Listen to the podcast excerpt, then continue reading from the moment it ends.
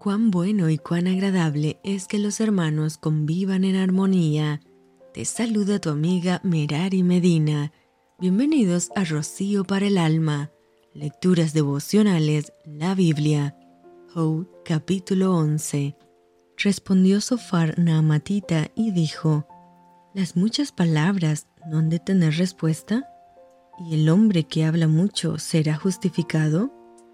¿Harán tus falacias callar a los hombres? ¿Harás escarnio y no habrá quien te avergüence? Tú dices, mi doctrina es pura y yo soy limpio delante de tus ojos, mas, oh quien diera que Dios hablara y abriera sus labios contigo, y te declarara los secretos de la sabiduría, que son de doble valor que las riquezas, conocerías entonces que Dios te ha castigado menos de lo que tu iniquidad merece ¿Descubrirás tú los secretos de Dios? ¿Llegarás tú a la perfección del Todopoderoso? Es más alta que los cielos. ¿Qué harás? ¿Es más profunda que el Seol? ¿Cómo la conocerás? Su dimensión es más extensa que la tierra y más ancha que el mar.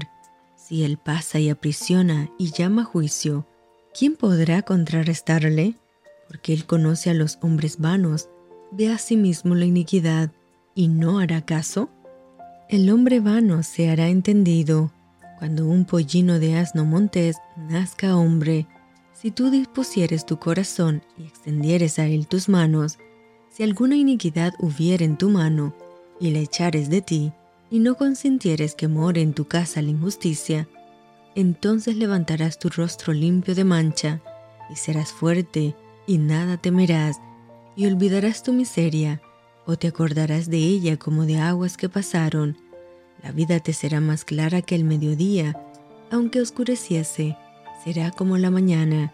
Tendrás confianza porque hay esperanza. Mirarás alrededor y dormirás seguro. Te acostarás y no habrá quien te espante, y muchos suplicarán tu favor. Pero los ojos de los malos se consumirán y no tendrán refugio, y su esperanza será dar su último respiro. Y esto fue Rocío para el alma. Te envío con mucho cariño, fuertes abrazos tototes y lluvia de bendiciones.